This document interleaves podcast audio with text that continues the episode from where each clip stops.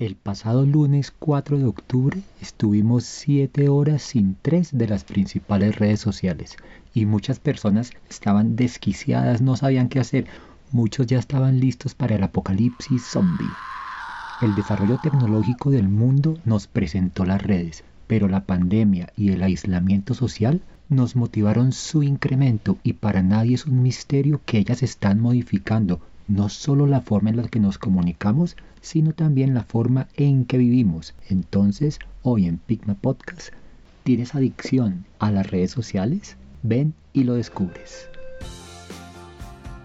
Hola, quiero darte la bienvenida a Pitma Podcast, un espacio creado por Diego Rusero. Diego, como tú, ha tropezado y caído en el camino de la vida, pero siempre ha sacado fuerza para levantarse y continuar. Él será tu copiloto en la transformación de tu vida, hacia el balance y el control. En Pitma Podcast descubrirás que tienes más poder del que crees. Llegó la hora de utilizarlo. Vamos, apunta alto. Recuerda que no hay nada peor que apuntar bajo y acertar. No te arrepentirás.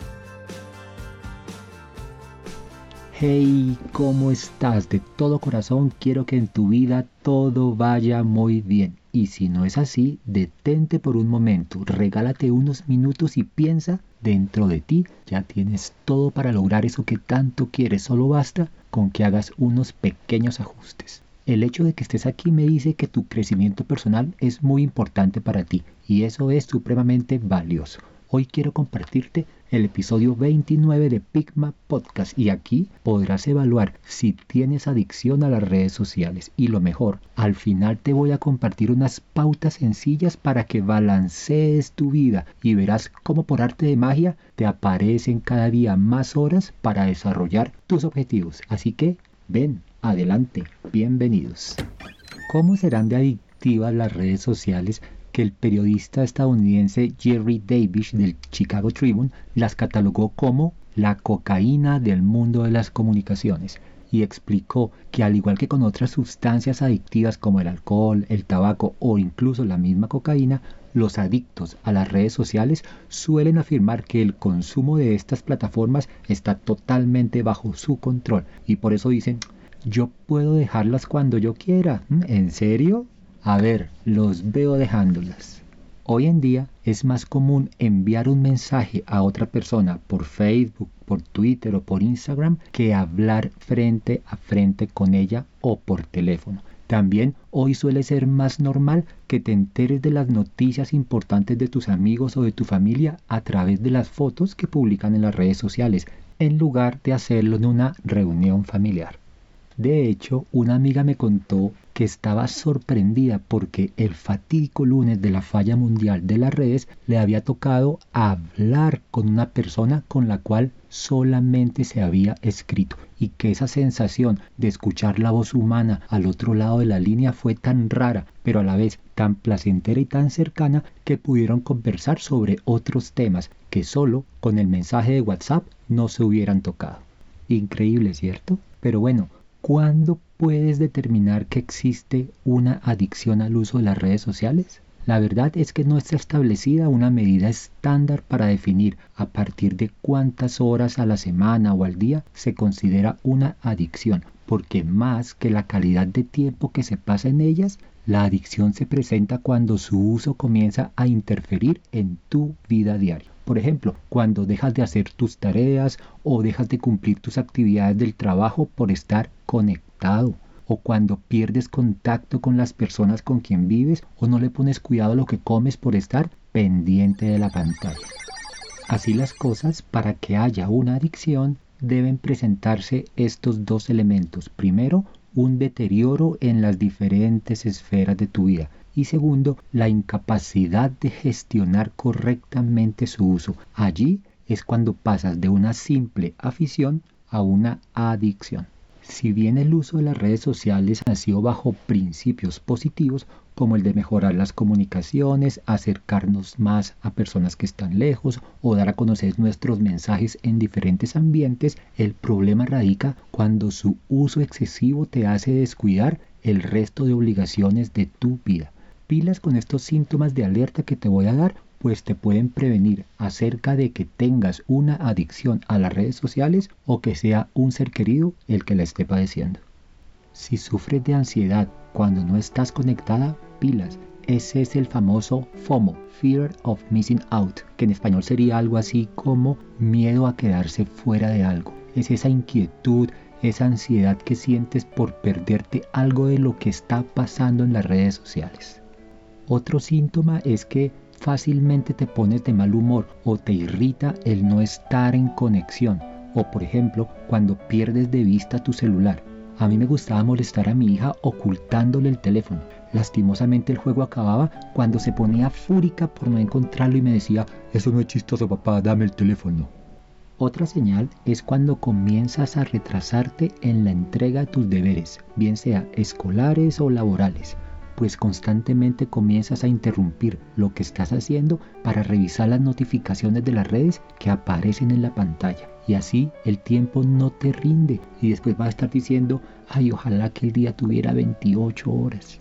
Otra señal es que tu sueño comienza a alterarse, pues comienzas a cortar el tiempo que le destinabas a tu sueño, que le dedicabas a dormir. ¿Por qué? Pues por estar en constante conexión hasta altas horas de la noche. Y el último síntoma es que te comienzas a aislar. Poco a poco vas mostrando menos interés por compartir con otras personas. Tu vida se va desplazando hacia las pantallas. Entonces, a medida que se van acrecentando estos síntomas, la frustración dentro de ti comienza a dominar tu vida, pues siempre vas a sentir que el pasto del vecino es más verdecito, o comienzas a creer que lo que pasa en las pantallas es la vida real, para después chocar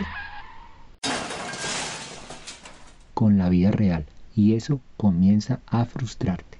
La idea es que salgas de esa tiranía que han construido las redes sociales en tu vida. ¿Qué tal unas buenas pautas para administrarlas? No se trata de desterrarlas de tu vida, ni mucho menos. Eso sería imposible. Se trata de gestionarlas en sus justas proporciones para que las balancees con todas las actividades importantes de tu vida. Se trata que ellas no tomen el control sobre lo que haces día a día.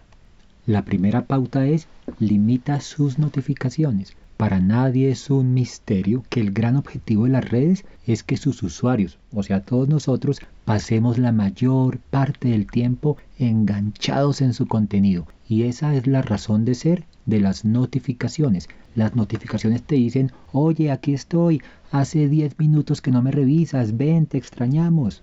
Esa es la función de las notificaciones. Cuando las desactivas, ese será el primer paso para ir saliendo de ese agobio constante.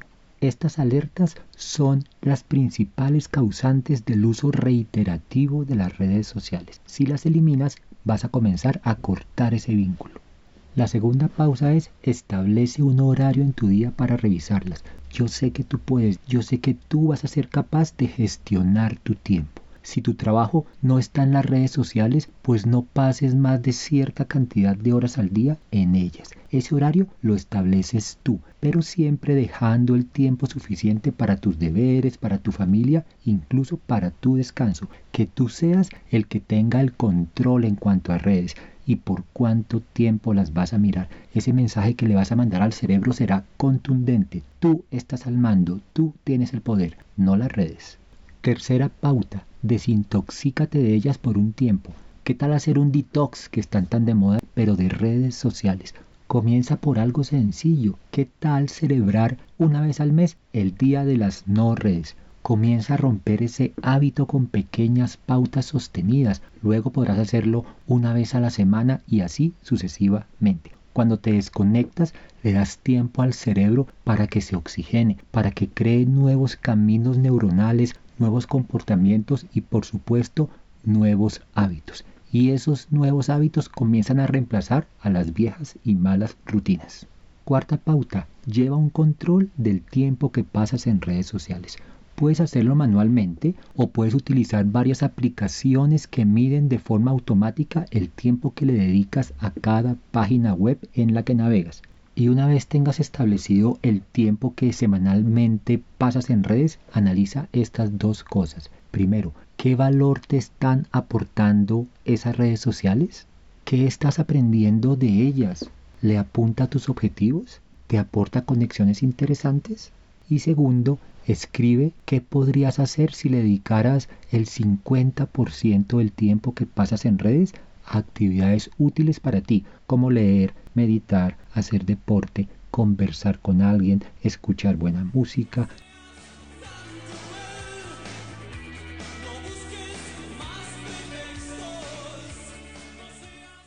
poco a poco puedes ir incrementando ese porcentaje.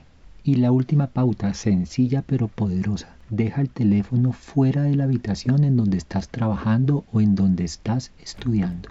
Vas a ver cómo te logras concentrar. ¿Qué te pareció el episodio de hoy?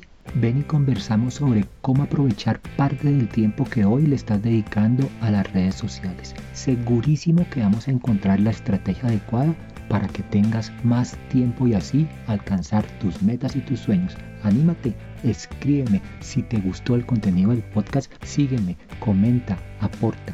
Mi página web www.diegorosero.com.co está hecha para ti.